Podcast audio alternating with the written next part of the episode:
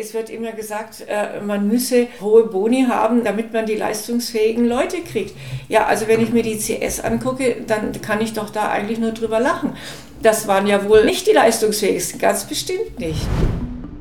CS wird nicht die letzte Bank sein, die in Schieflage ist. Es wird wieder Banken geben, hoffe das nächste Mal nicht aus der Schweiz. Aber ich sage es ganz erlaubt, unabhängig davon, welche Regulierung man jetzt wo trifft, wird es wieder zu so Problemen kommen, aus irgendeinem anderen Grund, den man jetzt vielleicht nicht auf dem Radar hat. Wie groß ist denn die Gefahr, dass der Staat jetzt vielleicht schon in ein paar Jahren bei der UBS für die Finanzfeuerwehr muss spielen muss? Das ist total möglich. Also ich will jetzt nicht sagen wahrscheinlich, aber es ist sehr gut möglich. Also erstens haben wir eine laufende äh, so eine latente Bankenkrise. Es ist nicht voll ausgebrochen, man sieht überall, lottert es ein bisschen. Stellen Sie sich vor, einen Bonus, man sagt ja, bei CS zwischen 400.000 und 700.000. Insofern halte ich die Verwaltungsräte für das, was sie insbesondere bei der CS geleistet haben, schlichtweg für überbezahlt und, und vielleicht auch teilweise korrumpiert. Guten Abend, willkommen zur Tagesschau. Die meldet sich zum letzten Mal an einem Tag, nachdem auf dem Schweizer Finanzplatz nichts mehr so ist, wie es einmal war. Der 19. März 2023 erschüttert der Schweizer Bankenplatz wie kaum ein anderer Tag in seiner Geschichte. Heute Abend war der Paradeplatz wohl ohne Übertreibung das Epizentrum der globalen Finanzwelt. Wie eine Schockwelle gehen die Nachrichten durchs Land und schütteln nicht nur die Schweiz durch, sondern auch die internationalen Finanzmärkte. Die UBS übernimmt ihre Paradeplatznachbarin für 3 Milliarden Franken. Die erste Schockstarre hat sich mittlerweile wieder gelöst und es gibt Platz für gründliche Analyse.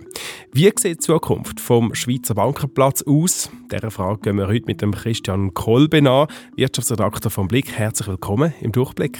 Daniel, vielen Dank für die Einladung. Ich freue mich auch, mit dir das historisch einmalige Ereignis, den Untergang von einer Schweizer Grossbank zu beleuchten und den Zuhörern und Zuhörerinnen näher zu bringen. Das Jahrhundertereignis, wie wir das alle erlebt haben. Das sind schon ziemlich grosse Begriff, so Jahrhundertereignis, Bankenbeben. Wie hast du dort den 19. März 2023 erlebt? Ich hatte eigentlich grundsätzlich frei gehabt, und wo ich dann so die ersten Meldungen gehört habe, dass es könnte zu einer zu einer Übernahme durch die UBS kommen, dass, dass sich der Bundesrat trifft in Bern mit der Spitze von der UBS und von der CS. Da bin ich dann mit dem Tram ins Büro gefahren. Mhm. Ich wohne in Altstädten in Zürich, fahre über den Paradeplatz und dort habe ich schon gespürt, das ist vielleicht ein, äh, könnte ein historischer Tag werden. Ich mhm. habe dann eigentlich noch geschwind aus dem Tram raus ein Foto gemacht von der CS und habe mir das eigentlich nicht richtig vorstellen dass das jetzt eigentlich sein könnte mit der Credit Suisse. Aber trotzdem Foto gemacht. Und es haben dann nachher im Nachgang haben das viele Leute haben immer wieder gesehen, die vom Paradeplatz gestanden sind und noch ein letztes Foto von der Credit Suisse gemacht haben, vom Hauptsitz dort am Zürcher Paradeplatz.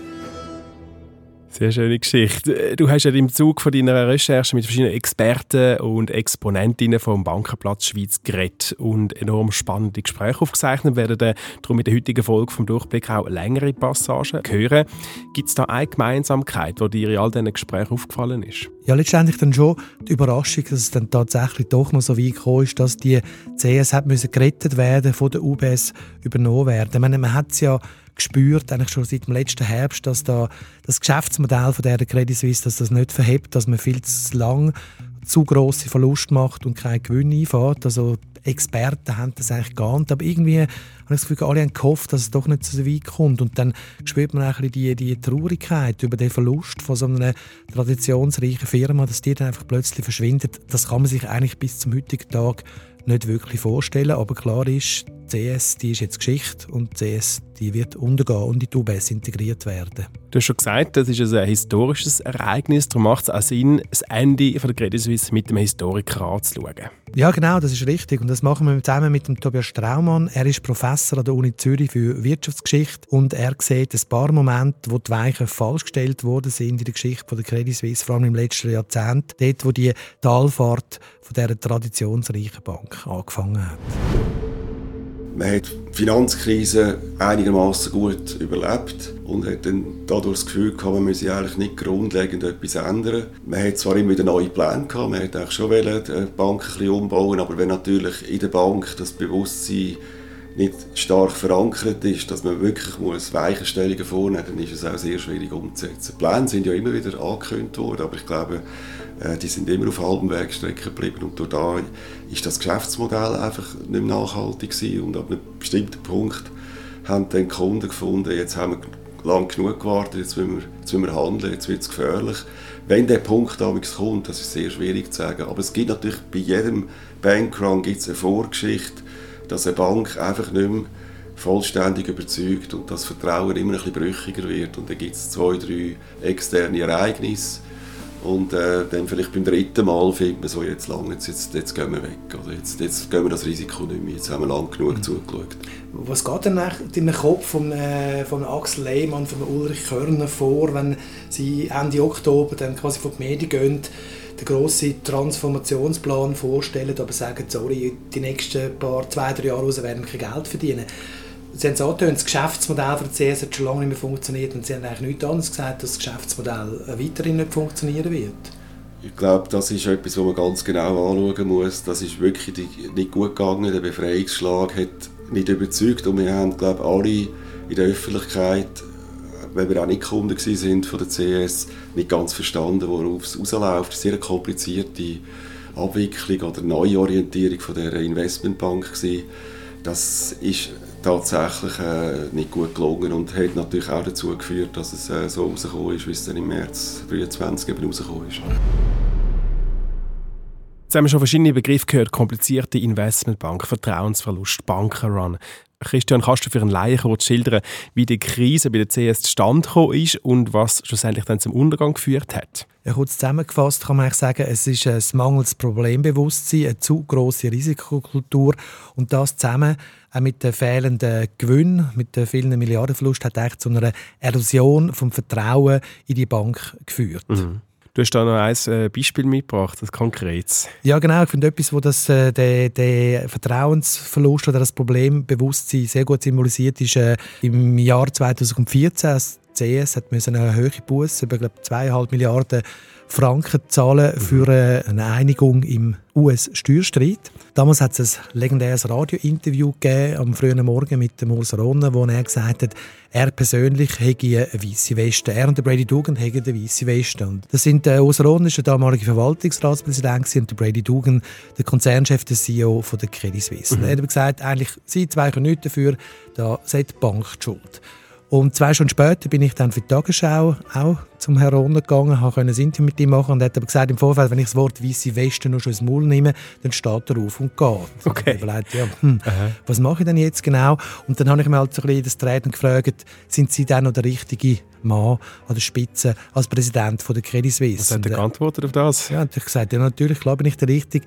Er sei nicht ein Teil des Problems, sondern Teil der Lösung. Mhm. Und genau das zeigt, dass eigentlich bis zur obersten Uhr in der Bank das Problembewusstsein überhaupt nicht vorhanden war, dass eben als Management, Top-Etage, ein Teil des Problems war. Jetzt oberst oben äh, in der Top-Etage ist ja der Sergio Armotti, er ist der neue CEO von der UBS zusammen mit der CS. Äh, was muss er jetzt besser machen im Vergleich zu eben früheren Vorgängen, die wir jetzt gerade gehört haben? Ja, er muss sicher herstehen und Verantwortung übernehmen, wenn dann etwas schief gehen sollte.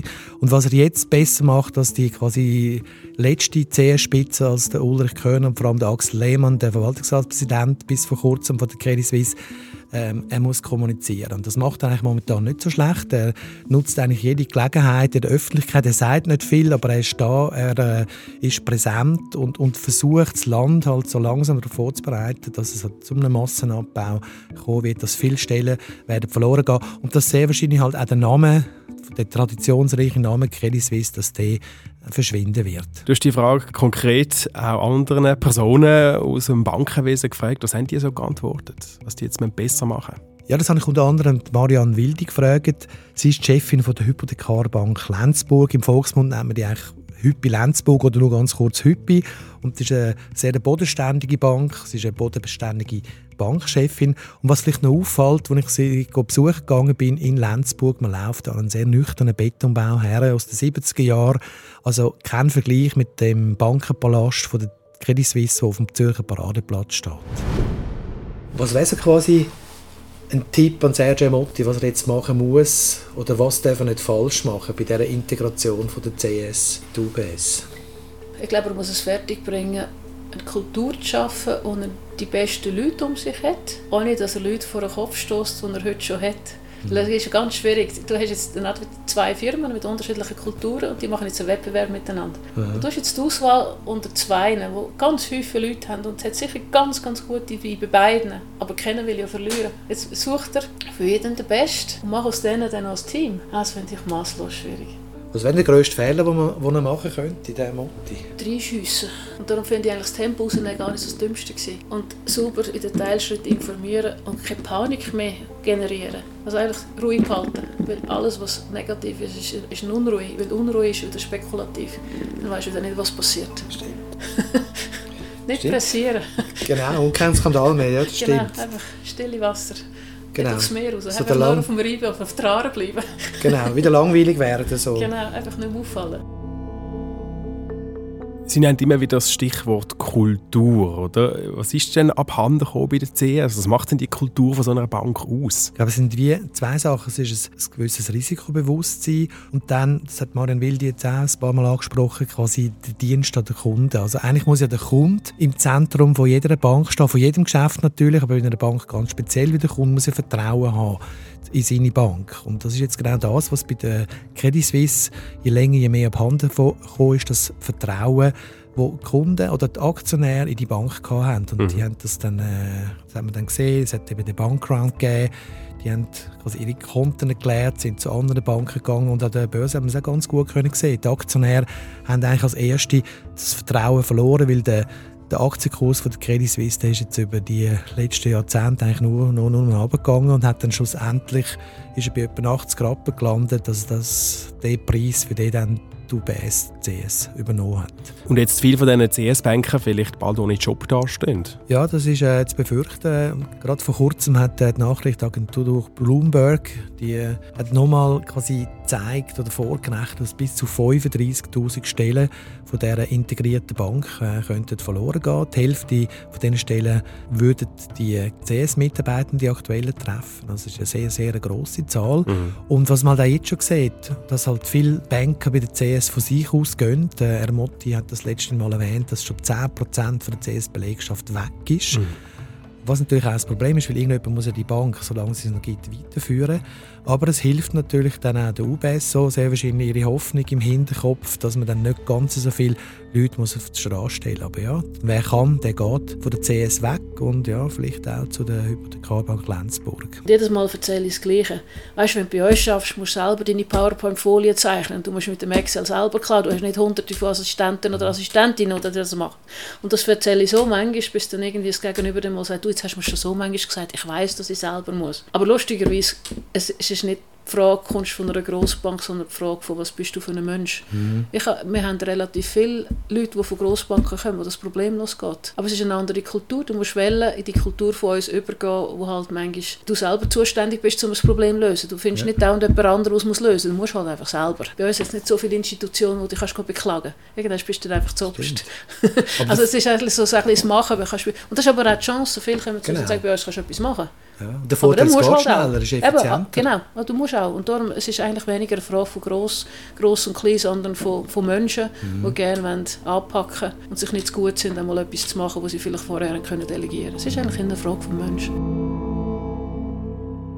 Eben die Kultur oder auch die fehlende Kultur hat bei der CS dann zu dem Debakel geführt. Jetzt kann man sagen, gut, das ist halt einfach eine Firma, die es so nicht mehr gibt. Das ist ja an sich noch kein äh, Spezialfall, noch kein Einzelfall, nicht die erste Firma, äh, wo sich irgendwie eine auflöst. Äh, was macht denn so eine Grossbank dermaßen wichtig, dass sogar der Staat, also eigentlich alle Bürgerinnen und Bürger von der Schweiz, müssen Garantien geben? Die grossen Banken, da gehört nicht nur UBS und CS dazu, sondern auch noch die sogenannten anderen systemrelevanten Banken wie eine ZKB, eine Postfinanz oder eine Raiffeisen.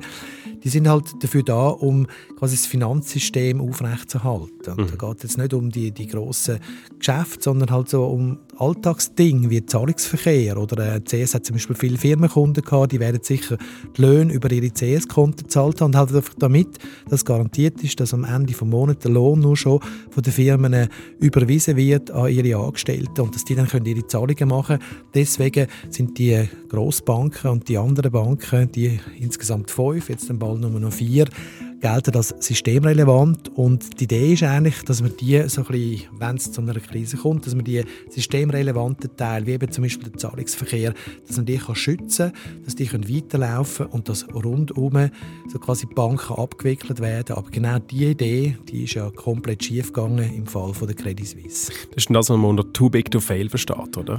Ja, genau. Das heisst eben, die Bank ist zu gross, um unterzugehen. Und man hat sich eigentlich überlegt, wunderbar, wir schützen das Schweizer Geschäft und dann quasi Teile von der Credit Suisse im Ausland schliessen. Und hat dabei nicht überlegt, und das ist die Schweiz hat den Überlegungsfehler gemacht, wir alle haben den Überlegungsfehler gemacht, wir haben uns sicher gefühlt, dass es dann schon klappt in der Krise. Vielleicht haben wir gehofft, der Krisenfall wird nicht eintreten, aber man hat dann gemerkt, äh, eine Bankabwicklung über Landesgrenzen raus in, verschiedene Regulierungssysteme rein, das ist enorm kompliziert. Und hat dann so Ausland offenbar einen Druck gemacht, dass man jetzt quasi den Fall bitte nicht im März 2023 anhand von der Credit Suisse durchspielen soll. Aber Fakt ist, jetzt gibt es dann nur noch eine Schweizer Grossbank, die UBS, und ich wollte von Andreas Dietrich, ähm, Bankenprofessor von der Hochschule Luzern, wissen, was heißt denn jetzt genau für den Finanzplatz, wenn wir nur noch eine einzige Grossbank haben in der Schweiz?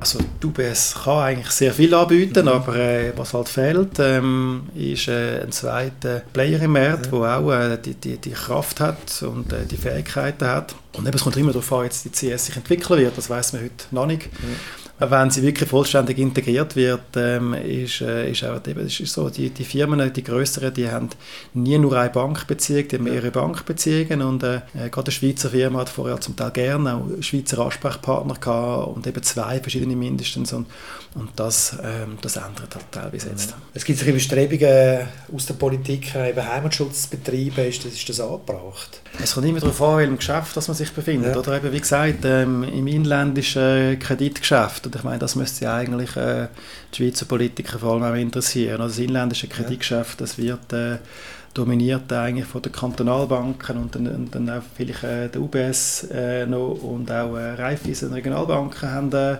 einen Marktanteil dort. Und, und insofern, ähm, das Bild ändert sich nicht. Also es kann sein, dass die Kantonalbank äh, und Raiffeisenbank ein bisschen Marktanteil gewinnen, bei den vielleicht Firmen unter 50 oder 250 Mitarbeitern.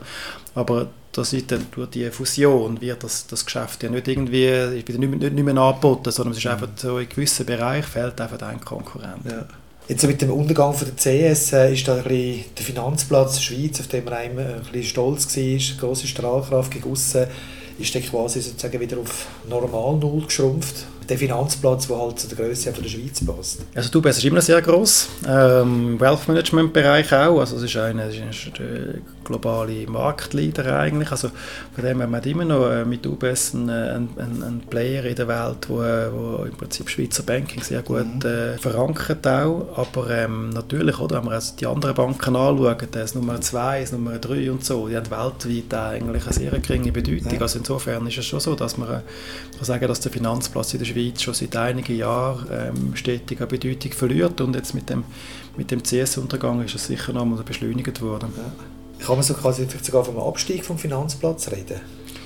Ja, also den Rankings, was es da gibt, wo die Finanzplätze eigentlich analysiert, kann man das seit mehreren Jahren feststellen, dass der, die, die Schweizer Finanzplätze an Bedeutung verlieren. Also, also im Wealth Management ist immer noch Bedeutung eigentlich hoch, aber, aber es ist schon insgesamt, oder, so die, die grossen Linien sind schon, zeigen schon in die Richtung, dass der Finanzplatz sehr an Bedeutung verliert. Und woran liegt das? Das ist eine gute Frage. Ähm, es sind vermutlich mehrere Faktoren. Mhm. Einerseits ähm, sind das auch hausgemachte Probleme gewesen. Also wenn irgendwie die grossen, grossen Banken in der Schweiz Probleme hat, dann hat das natürlich eine Wirkung auf, auf den gesamten Markt. Dann gibt es aber auch so, dass äh, wenn man zum im Wealth Management anschaut, das Wachstum halt nicht in Europa stattfindet, sondern in Asien und Amerika stärker das Wachstum zu beobachten ist und dort ist mehr Geld dann, entsprechend wachsen die Banken, die vor Ort halt stark sind, stärker als wenn man vor allem europäisch orientiert ist, wo das äh, Vermögenswachstum weniger stark ausprägt ist. Also ich glaube, es gibt verschiedene Faktoren, die das, äh, die dazu geführt haben. Die Aufhebung vom äh, Bankgeheimnis ist auch ein Faktor möglicherweise, aber eben, es ist, eben, es ist, es ist nicht ein Faktor, man kann sagen, sondern ich glaube, es ist eine Kombination. Also die Credit Suisse ist zu viele Risiken eingegangen, aber wird das dann je ohne Risiken gehen, so ein Bankgeschäft? Nein, ähm, Bankgeschäft ohne Risiken, das geht nicht. Man muss sich mal vorstellen, wenn jetzt du und ich ein äh, Häuschen kaufen dann gehen wir zu der Bank, wollen einen Hypothekarkredit. Klar geben wir dann das Haus als Sicherheit, aber es gibt dann gewisse Risiken. Wir können äh, unseren Job verlieren, wir können die Hypothekarzinsen nicht mehr zahlen. Also die Bank muss ein gewisses Risiko eingehen um uns einen Kredit zu geben. Und das ist jetzt ein kleiner Kredit und das ist kein Problem für die Bank. natürlich, dann gibt es Firmen, die größere Kredite brauchen. Also es geht eigentlich nicht, ohne ein gewisses Risiko einzugehen, weil ohne Risiko gibt es ja keine Rendite. Das ist ja der Aktienmarkt so, das ist eigentlich in jedem Geschäft so. Du musst etwas wagen, damit du nachher wirklich kannst, äh, etwas gewinnen und dann quasi auch für dein Unternehmen einen guten Gewinn einfahren. Das habe ich auch Andreas Dietrich gefragt, wie das ist mit dem Risiko- und Bankgeschäft. Und er sieht das eigentlich ganz ähnlich. Das sind eben de facto eigentlich so die, das ist ein technischer Begriff, aber so die inhärenten Risiken, also ja. die, die latenten Risiken, die einfach das Finanzsystem hat. Und je enger die verschiedenen Banken weltweit miteinander vernetzt mhm. sind, desto größer ist das Risiko von dem ganzen globalen Finanzsystem, das wir haben. Und ich glaube, das ist einfach ein Preis, den man dafür zahlt, wenn man Globalisierung hat und die Verflechtung, dass es halt einfach äh, immer wieder Risiken geben und auch CS wird nicht die letzte, nicht die letzte Bank sein, die in Schieflage ist. Es wird wieder Banken geben, ich hoffe das nächste Mal oder die nächsten paar Mal nicht aus der Schweiz, ja. aber es wird, äh, das wird nicht die letzte Bank sein und äh, ich sage es ganz erlaubt, unabhängig davon, welche Regulierung man jetzt wo trifft, wird es wieder ja. zu so Problemen kommen, aus irgendeinem anderen Grund, den man jetzt vielleicht nicht auf dem Radar hat. Wir haben jetzt über Kultur geredet, wir haben über Risiken geredet, wir haben aber noch nicht gross über die Verantwortlichen von dem CS-Debakel geredet. Da kommt man schnell auf den Verwaltungsrat oder die Manager mit ihren Millionenboni zu sprechen. Wird das der Sache gerechter oder ist das so ein bisschen vereinfachter Volkszorn, wenn man jetzt auf die Manager losgeht? Ja, der Volkszorn der hat eine gewisse Berechtigung. Aber was die Wissenschaft dazu sagt, das habe ich von der Margit Osterloh wissen. Sie ist Ökonomin und Professorin an der Uni Zürich und sie kritisiert schon lange die Bonikultur bei den Grossbanken. In der Schweiz gibt es ja keine Begrenzung der Verwaltungsratspositionen wie in Deutschland. In mhm. Deutschland darf man maximal zehn haben. In der Schweiz ist das sozusagen unbegrenzt. Und äh, wenn man im Schnitt rechnet, dass so ein Verwaltungsratsposten beim großen Unternehmen doch 20 Prozent äh, der Arbeitszeit beansprucht und die machen das ja alle nebenher, ne? Stimmt, dann äh, kann man sich ausrechnen, dass da vielleicht nicht genügend Zeit übrig bleibt, um das zu tun, was der Verwaltungsrat tun soll, nämlich das Management überwachen. Eben, da hat es ja quasi den, den, den, Chef von Roche drin, der führt einen Weltkonzern. Ja, ja. Der hat also keine Zeit, um dann noch der, eine Großbank zu überwachen. Der macht das alles mit, mit links. Ne? Und äh, dann äh, ein, ein weiterer Punkt, den ich sehr kritisch sehe, ich bin der Meinung, dass die Verwaltungsräte zu viel verdienen. Stellen Sie sich vor, Sie sind, haben einen normalen Job als Universitätsprofessorin und äh, kriegen dann dort einen Bonus. Ich weiß nicht genau, wie hoch er ist. Man sagt äh, bei CS zwischen 400.000 und 700.000 im Jahr. Das ist ein richtiger Brocken. Mhm. Und äh, da gibt es dann schon Self-Serving Biases. Äh, auch in diesem Fall, dass man sowas nicht gerne verliert und sich nicht schrecklich gerne unbeliebt macht. Der finanzielle Anreiz ist so groß, dass man so einen Posten nicht äh, ohne ja, Druck aufgibt. Ja, das meine ich, das mhm. meine ich. Insofern halte ich die Verwaltungsräte für das, was sie insbesondere bei der CS geleistet haben, schlichtweg für überbezahlt und, und vielleicht auch teilweise korrumpiert. Starke Worte. Ja. Was meinen Sie mit korrumpiert? Dass man einfach dann quasi wegschaut, weil man halt ja, einfach weil ja, so ein sicherlich, ich, ich sage ja, Self-Serving Biases, das sind ja Biases, das sind unbewusste. Also äh, auf Deutsch heißt es selbstdienliche Wahrnehmungsverzerrung. Und der, der unterliegen wir alle. Mhm. Wenn uns irgendetwas unangenehm ist, dann nehmen wir das verzerrt äh, wahr. Gibt es wunderbare Experimente der, dazu. Eines der schönsten Experimente, die ich kenne, ist, äh, äh dass man Wirtschaftsprüfern den hat man Bilanzen und Geschäftsberichte vorgelegt und den einen hat man gesagt, versetzt euch bitte in die Rolle eines internen Wirtschaftsprüfers oder eines internen Revisors und den anderen versetzt euch in die Rolle eines externen Wirtschaftsprüfers und die externen haben 40 Prozent mehr Fehler gefunden als die internen. das ist doch ziemlich eindrücklich und das ist, ein, finde ich, ein wunderbares Experiment, das zeigt, dass solch auch kluge und ausgebildete Leute, äh, wie diese Wirtschaftsfachleute, solchen selbstdienlichen Wahrnehmungsverzerrungen unterworfen sind. Und etwas Ähnliches äh, würde ich äh, auch da vermuten. Und jetzt kommen wir noch zum beliebtesten Thema, nämlich die Boni ja. bei den Banken. Die CS hat irgendwie, glaube ich, in den letzten zehn Jahren 32 Milliarden Franken Boni ausgezahlt, mhm. in der gleichen Periode 3 Milliarden Franken Verlust mhm. gemacht. Mhm. Das widerspricht ja jedem vernünftigen Menschenverstand, dass man mhm. so, so viel Boni zahlt, wenn das Unternehmen gar kein Geld verdient. Mhm. Ja, das ist der Vergütungsausschuss äh, des Verwaltungsrates wohl dafür heranzuziehen. Ich weiß auch nicht, wie die das äh, legitimieren wollen. Ne? Was müsste man jetzt ändern, dass es quasi nicht mehr zu solchen Verzerrungen und Exzessen kommt? Nun ja, also Bruno Frey und ich, wir plädieren und übrigens Katja Rost auch, wir haben viel dazu veröffentlicht, seit mindestens 10, 15 Jahren äh, dafür, äh, die Boni abzuschaffen und durch eine Gesamtgewinnbeteiligung zu ersetzen, die aber dann alle bekommen. Natürlich dann schon vielleicht ein bisschen gestaffelt nach Verantwortlichkeit. Aber individuelle Boni halten wir für nicht sehr äh, förderlich. Warum? Weil die individuellen Boni erst einmal andere Leute anziehen. Also das sind Leute, ver vermutlich verschieden, äh, diese Leute, die von individuellen äh, Boni, die das attraktiv finden, als solche äh, die, für, die lieber für einen festen Lohn arbeiten, die sind vermutlich risikobewusster, äh, sind vielleicht auch mehr am Geld interessiert. Äh, das ist aber ganz normal. Das Zweite ist, Boni, da, muss, da müssen ja vorher Zielvereinbarungen gemacht werden, für, das es, für die, dessen Erreichung es dann den Bonus gibt. Die Zielvereinbarungen, das, die setzen aber Sachkenntnisse voraus. Da muss man in der Firma Bescheid wissen, wofür man ein ordentliches, ein, ein, ein, ein nützliches Ziel setzen kann.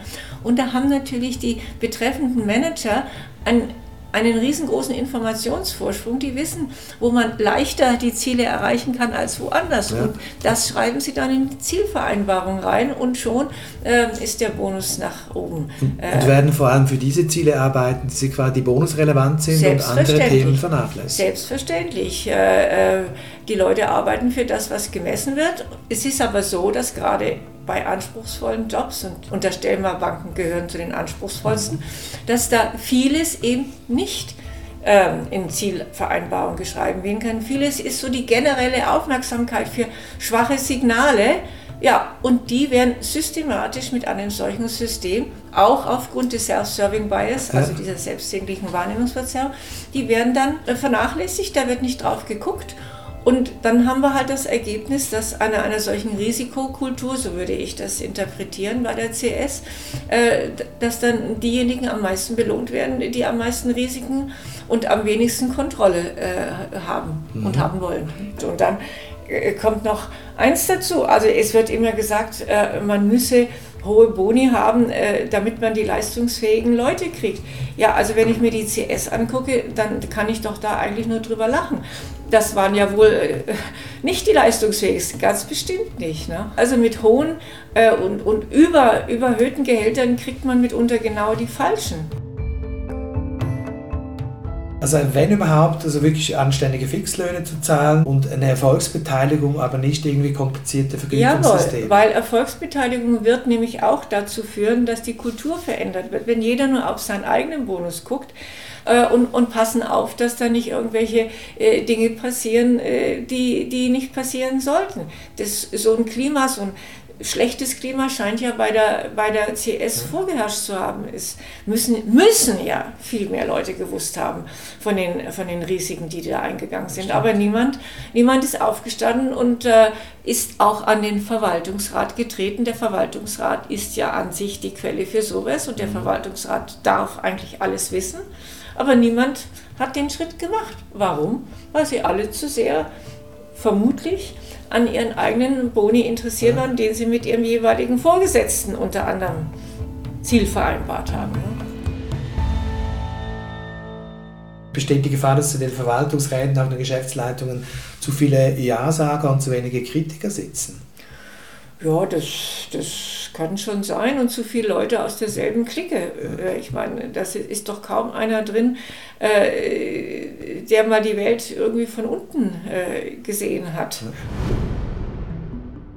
Sie hat eine ganz klare Position, was die Boni angeht. Was muss Ihrer Meinung nach jetzt passieren bei der UBS bzw. der neuen CS? Sie bringt den Kulturwandel, von dem alle reden, ins Spiel. Also die UBS ist äh, viel vorsichtiger unterwegs als Credit Suisse.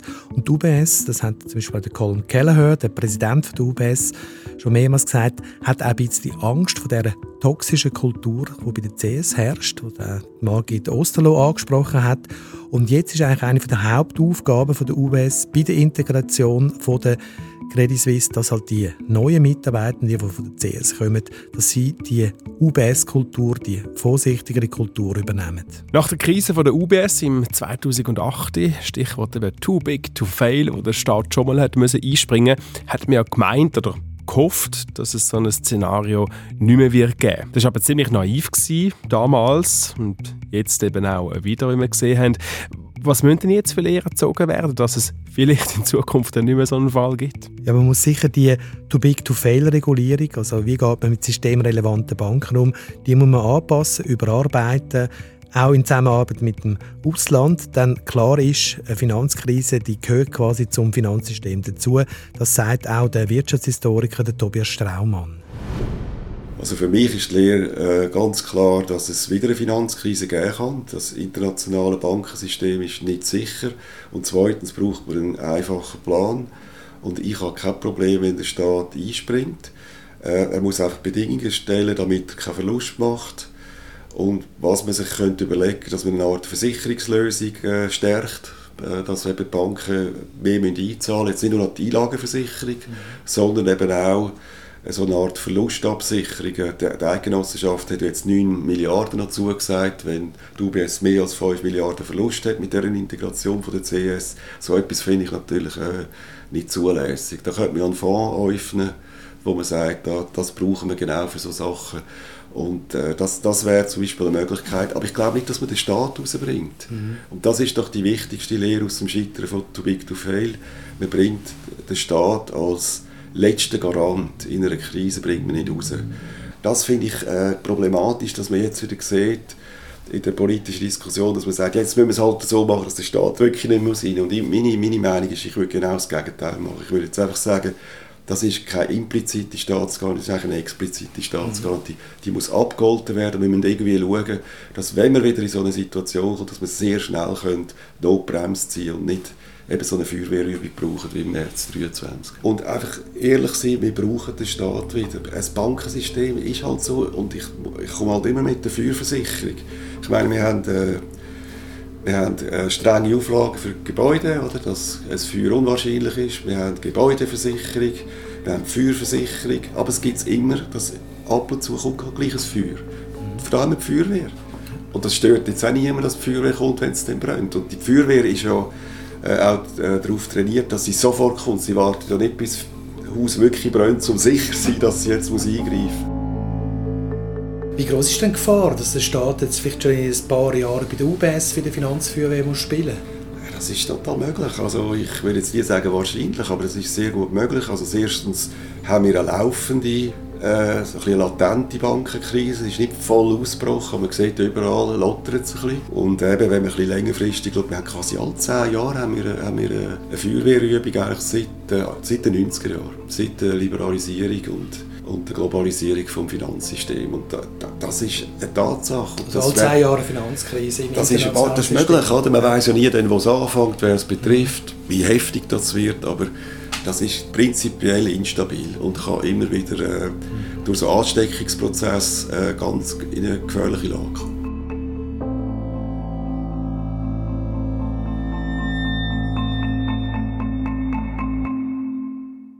Also, dass wieder mal eine größere Bank scheitert, das lässt sich nicht ausschliessen. Aber man muss, wie wir gehört haben, Sicherheiten und Mechanismen einrichten, um das Risiko abfedern Genau, und ich glaube, was auch noch wichtig ist, die Aufarbeitung von dem CS-Untergang ist sicher mal die Parlamentarische Untersuchungskommission, die also quasi die Fakten auf den Tisch legen sollte, was ist wirklich schiefgegangen. Dann muss man auch die Rolle von der FINMA, der Finanzmarktaufsicht, beleuchten, von der Nationalbank, weil viele Leute haben das Gefühl, die hätten viel zu spät etwas unternommen. Eigentlich seit dem letzten Herbst ist klar gewesen, dass äh, mit Credit Suisse, das kann nicht gut gehen. Da muss man etwas dagegen unternehmen, muss man versuchen, früher einzugreifen. Also, es gibt einen Haufen Ansätze. Wie die dann umgesetzt werden, das sehen wir in der Zukunft. Äh, für heute danke für deine Expertise, Christian aus der Big Wirtschaftsredaktion. Ja, vielen Dank dir, Daniel. Es hat großen Spaß gemacht, mit dir über das nicht ganz einfache Thema Banken und Untergang von der Credit Suisse zu reden. Mhm. Tschüss, sagen für heute der Christian Kolbe und der Daniel Fanslau.